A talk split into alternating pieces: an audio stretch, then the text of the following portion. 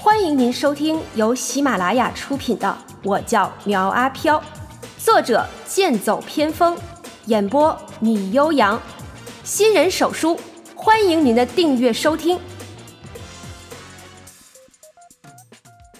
第九十七章：死亡电梯二。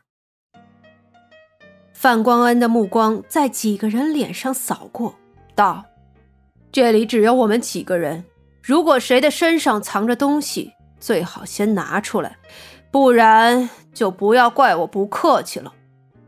如果说之前的伸手是例行检查的话，那么现在要搜身就很过分了。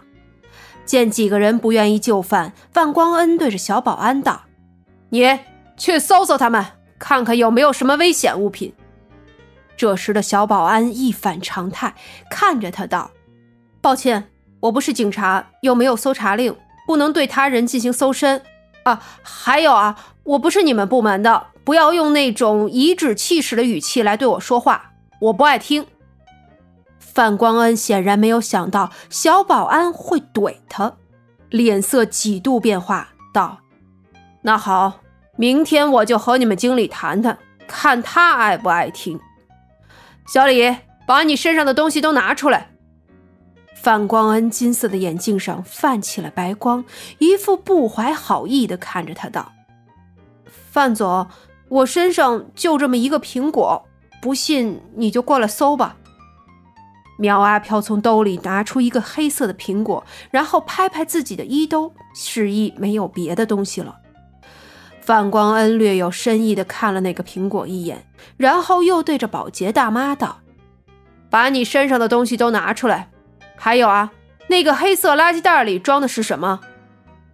保洁大妈大声的道：“还能有什么？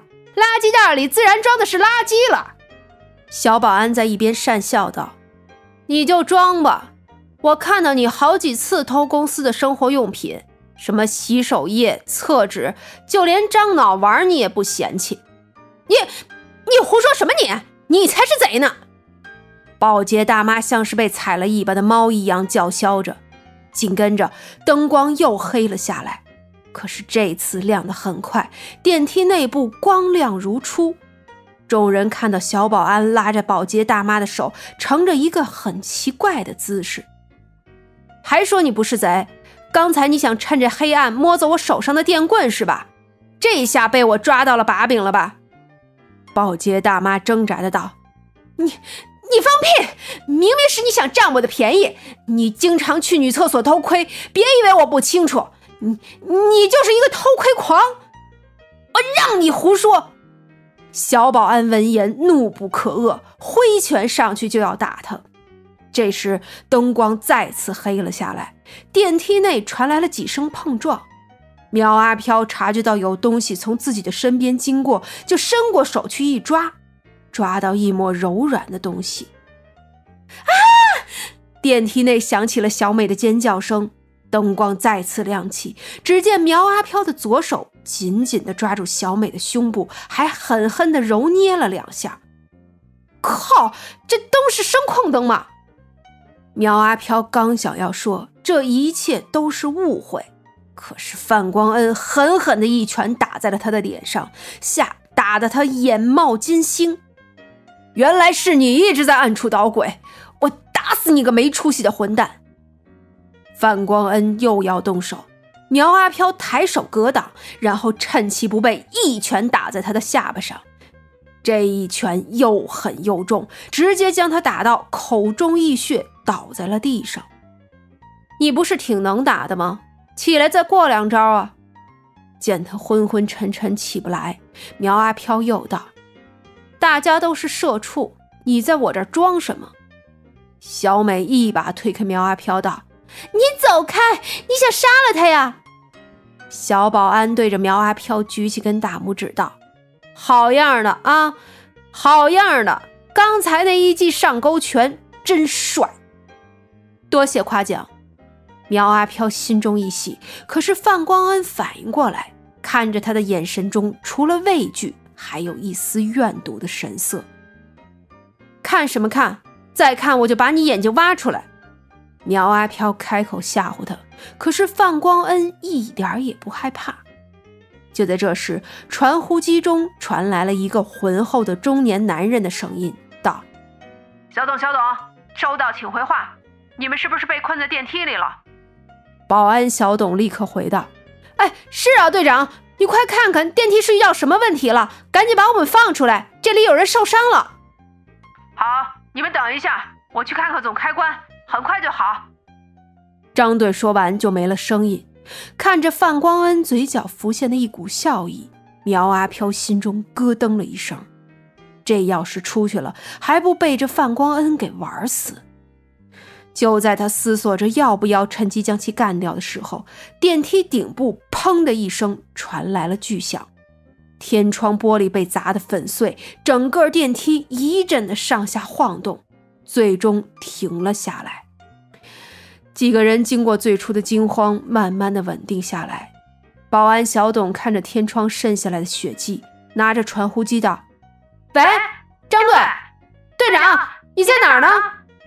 几个人很明显的听到这声音就是从天窗上响起的，这代表着电梯上方的正是保安队长。恐惧、疑惑、绝望充斥在每个人的心头。小美最先受不了这种压抑的环境，捂着嘴哭了起来。范光恩拍着她的背道：“别怕，这里有我，没事的。”苗阿飘冷哼了一声：“哼，范总，既然你本事那么大，还不赶紧带我们出去？你想让我们跟死尸过夜呀？”范光恩瞪了他一眼，道：“这里没你说话的份儿，你住嘴。”我看是你住嘴才是，从你一进来电梯就坏了，我看你肯定是招惹了什么不干净的东西了，所以才害得我们也这么倒霉。苗阿飘随口的一句，让范光恩在内的几个人脸色骤变。突然，保安小董道：“就在两个月前，有个女孩从楼梯滚下去摔死了，是不是跟你有关？”范光恩看了他一眼，道。